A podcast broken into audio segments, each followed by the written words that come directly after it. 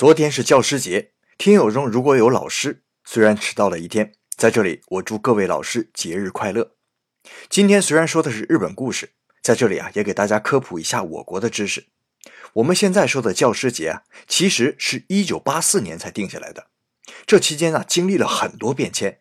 早在一九三一年，南京中央大学首先就提出要设立教师节，这所学校啊当年被称为民国四大名校之首啊。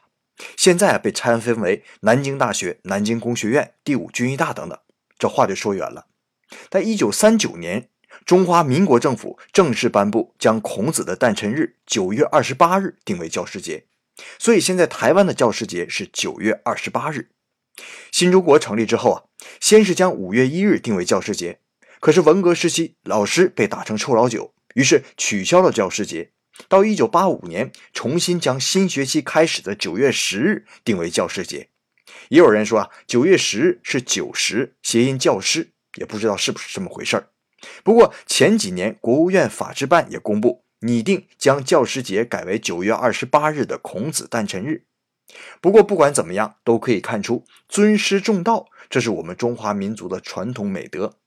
据我所知啊，亚洲地区的很多国家也有教师节。不止亚洲啊，欧美各国也都有教师节，可唯独日本没有教师节。日本是个节假日很多的国家，比如二零一六年除去周末，全年共有十六天假期，这在发达国家中也是很多的。我们以前给大家介绍过的山之日、成人日，甚至天皇生日都能放假，可就是没有一个节假日是分给老师的。其实啊，日本过去也有很多人想设立教师节。一九八八年，就有议员向日本国会提议设立教师节，可时任日本首相的竹下登却持消极态度，导致教师节的提案闯关失败。对于竹下登为什么持反对意见，主要有两种解释。第一种呢，是日本的教师待遇特别好，受重视，没必要单独设立教师节。这个在八十年代确实如此。日语里面老师被称为先生。能称得上先生的职业，在日本只有四种，分别是教师、医生、律师和政治家。而且教师在日本享有公务员同样级别的待遇。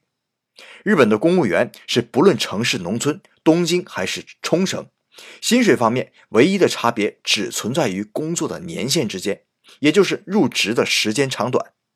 所以在当时啊，老师是有一定社会地位的。注意啊，我说的是当时。可现在呢？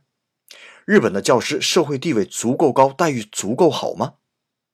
二零一三年，日本静冈县川胜平太知事曾公开对媒体说：“静冈县在全国国语成绩排名中排在最后，学生是一点责任没有，全在老师，并且把成绩最差的倒数一百所小学校长的名字公之于众。”咱们好好想想啊，有排名，当然就有最后一名了。那凑巧得了最后一名，却不问青红皂白，就把责任全部推给老师，这能说老师在社会上有地位吗？再来看待遇啊，我的一位日本朋友是小学老师，他每天呢不光要给学生上课，学生课后的活动他也要负责，学生放假他上班，周六周日也得正常上班，而且有数据显示，日本的老师平均每周工作时长是五十一个小时。平均每天超过十个小时啊！结果因为日本的财政赤字，学校连给老师的每年奖金都开不出来，所以日本老师现在的处境啊，那可真的是挣的是卖白菜的钱，操的是卖白粉的心呐。那第二种解释呢，就是教师其实就是一种职业嘛。制定教师节之后，那其他职业的从业者或者团体也会要求设立相似的节日啊，比如司机节、厨师节等等。如果这样，不仅会导致日本节日混乱，更会涉及到职业歧视。日本宪法规定人人平等，任何职业的从业者都应该受到尊重，所有正规职业对社会都是有贡献的。教师与厨师地位平等，因此从平等的角度考虑，不能特意设立教师节。不过，不管政府是以何种理由反对的，随着联合国将十月五日设为世界教师节之后。日本的民间已经慢慢发起了呼吁为教师设立节日的活动。其实啊，对于教师节，说心里话，我挺赞成刚才所说的第二种解释的，就是教师就是一个职业，任何职业都应该受人尊重。所以，如果单纯从职业平等的角度来看，我并不同意设立教师节。但昨天，我也给我小学老师和高中的老师发去了祝福短信，因为我觉得在我的人生道路上，两位恩师对我的帮助真正做到了因材施教，没有他们就不能有今天的我。所以，我觉得啊广义上讲，教师节似乎应该改为师恩节。